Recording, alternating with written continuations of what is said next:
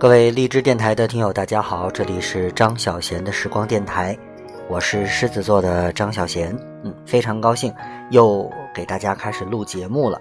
那最近呢，买了一本新的书啊，是高志军主编的《辅导员工作一百个怎么办》啊，所以呢，呃，也是因为工作的原因吧，我想在我的荔枝电台里面再开辟一个新的类型的内容，那就是辅导员工作究竟该怎么做。啊，我会跟大家一起来分享在这本书里边的一些内容。今天想跟大家分享的是从一次批评中想到的，面对批评中的抵触情绪该怎么办？辅导员批评学生呢是在所难免，学生违反了校规校纪，做错了什么错的事儿，呃，总要被批评教育一番。而在这个社会民主意识逐步发展的今天呢？学生的民主意识也在逐步的提高，被批评的学生难免存在抵触情绪。那如何化解犯错学生的抵触情绪，达到批评的效果，就显得尤为重要。那今天我们就来共同讨论这件事儿。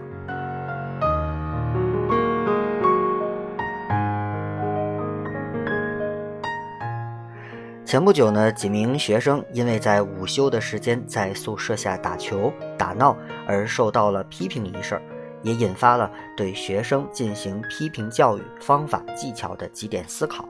首先，我们来回顾一下事件。当第三名学生刚一走进办公室，我就火冒三丈。他是歪着脖子、斜着眼睛走进来的。他那么难看的脸色，表明他不仅是极不情愿地拿着检查走进办公室，而且是窝着怒火准备训我。我差一点就吼了出来：“你这是什么态度？连最起码的文明礼貌都不懂！”然而，当时我压住了怒火，连声请他们坐下。他们说不坐。到办公室接受批评，虽不至于跪下，但也不能成为座上宾吧。我想，这是他们当时对请坐的想法，这也是他们从办公室起遭到的第一个意外。我亲自动手给他们几个搬了几把凳子放在他们面前，他们终于坐了下来。开始还有点不好意思，于是我开口批评了。十几分钟的批评中，他们没有再说过一句话。咱们的宿舍是休息的地方，特别是中午和晚上的时间。很多学生都在睡觉，他们睡觉吧就影响咱们娱乐，咱们娱乐吧就影响他们睡觉。我就以这样的一句话开始了我的批评，他们都看着我笑了，难看的脸色再也不见了。这是他们进办公室以来遭遇的第二个意外。此后，我以不断的意外控制着他们的眼球和耳朵，把批评的内容融入其中。我还讲了这样一句话，我说：“你们都上了好几年学了，再到老师的办公室去接受批评，可能觉得挺难堪。所以我想，如果你们今天还不来找我，我就请你们几个定个你们能够接受的时间和地点，某个教室或你们的宿舍，我去跟大家见个面。但是，不处理肯定不行，绝对不可能不了了之。最后我说。”会在楼门口贴出通报批评，肯定难看点儿，但是这件事情就到此为止了。希望我们今后在球场上见面，而不是在办公室里见面。希望我们今后要因为愉快的原因相见，而不是因为不愉快的原因而相见。那位进门时脸色难看的学生，在十多分钟的批评中，始终是态度最好的，而且他还不住的。点头，他们非常愉快而歉疚的离开了办公室。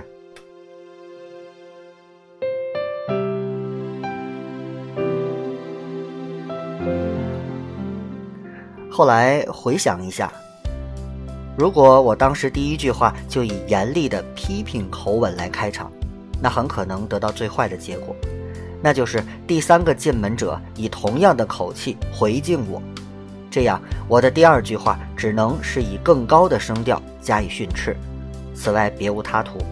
而第三句话说什么也成了个问题，最后只能演变成一次师生之间的口诀。而最好的结果也不过是他们耷拉着脑袋忍受着我的批评，但每个人的耳朵里都会筑起一道反对批评的钢铁长城。这就是批评他们一个小时，也只能赢得他们嘴上言不由衷的承认错误和对我虚情假意的尊敬罢了。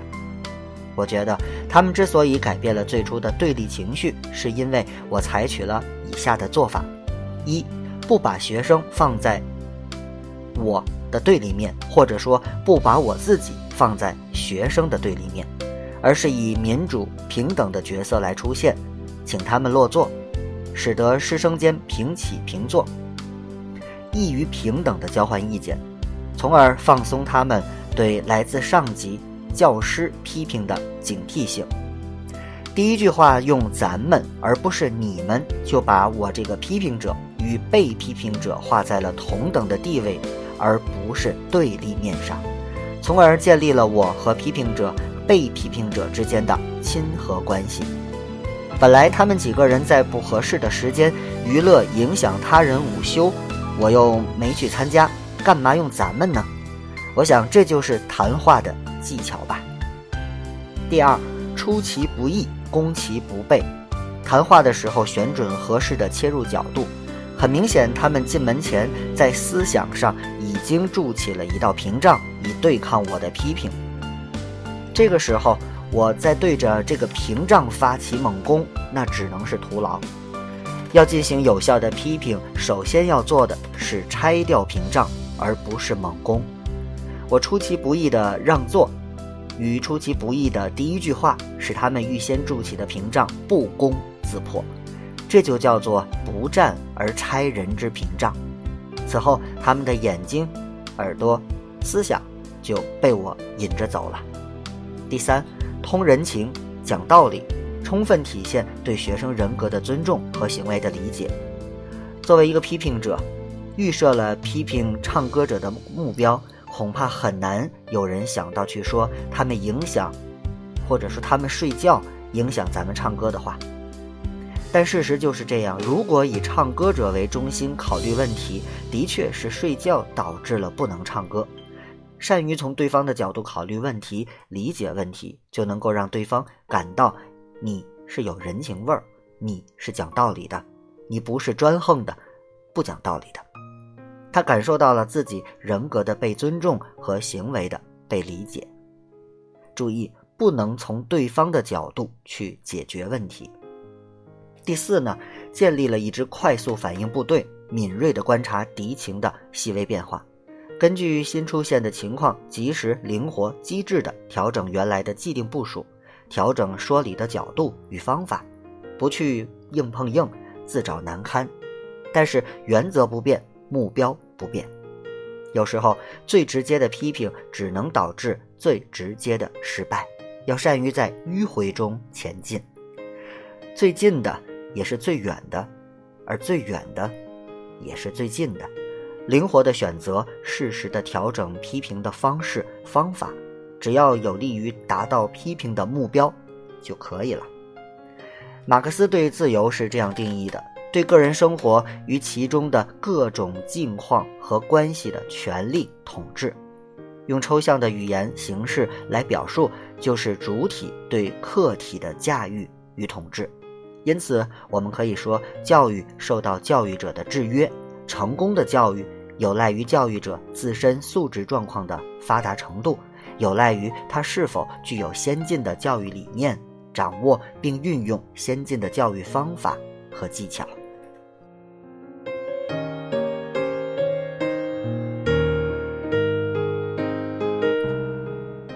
好，面对批评，作为一个辅导员，我们这样解决了这个问题。那这个做法又做得怎样呢？刚才呢也给大家做了一些简要的评述，接下来呢我们来听一听专家是怎么点评的。专家说，我很赞赏陈老师的这个做法，原因是他对待学生的态度和方法，更重要的是他对辅导员工作的深刻认识和理解，他对教育者和被教育者之间的关系准确的把握。从他处理学生日常事务的过程可以看出，他对学生充满爱心。他用他的作为赢得了学生的尊重。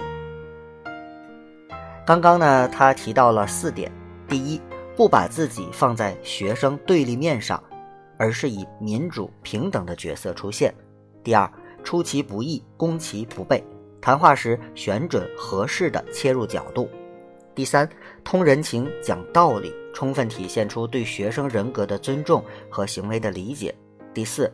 根据新出现的情况，及时、灵活、机智地调整原来的既定部署，调整说理的角度与方法，不去硬碰硬、自找难堪，但原则不变，目标不变。这四点做法都体现了一个辅导员老师的智慧和幽默。辅导员是学生的人生导航者、思想品德的塑造者、生活的帮助者，是导师，更是挚友。他们的工作关系到党的教育方针落实和实践，关系到广大青年学生的成长成才。崇高的使命要求他们必须具备优良的素质和能力。从这个案例中，我们可以看到一位优秀辅导员的身影。谈到对学生的教育方法，也有一些体会跟大家来分享。当代大学生思维活跃，喜欢独立的认识和思考问题。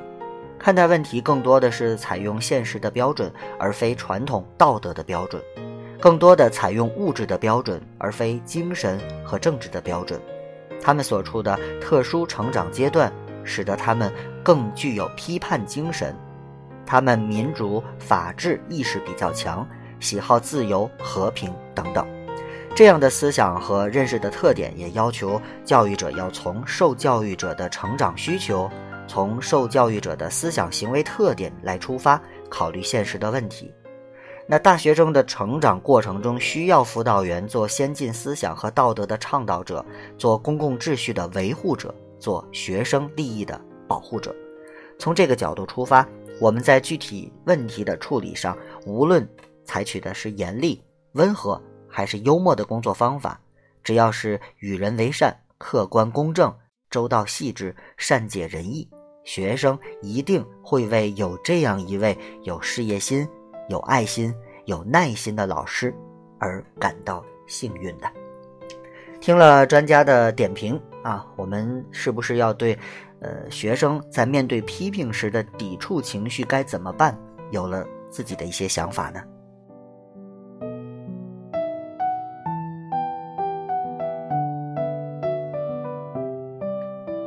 好，以上就是辅导员工作一百个怎么办的第一集。嗯，跟大家介绍了在面对批评的时候，学生如果出现抵触情绪，该怎么做。我相信刚才这位辅导员老师的做法，应该给很多辅导员老师以启发吧。希望大家能够在今后遇到这样的情况的时候，能够处理的妥当一些，游刃有余，赢得学生的尊重和信任。好了，今天就聊到这儿，让我们下次再见。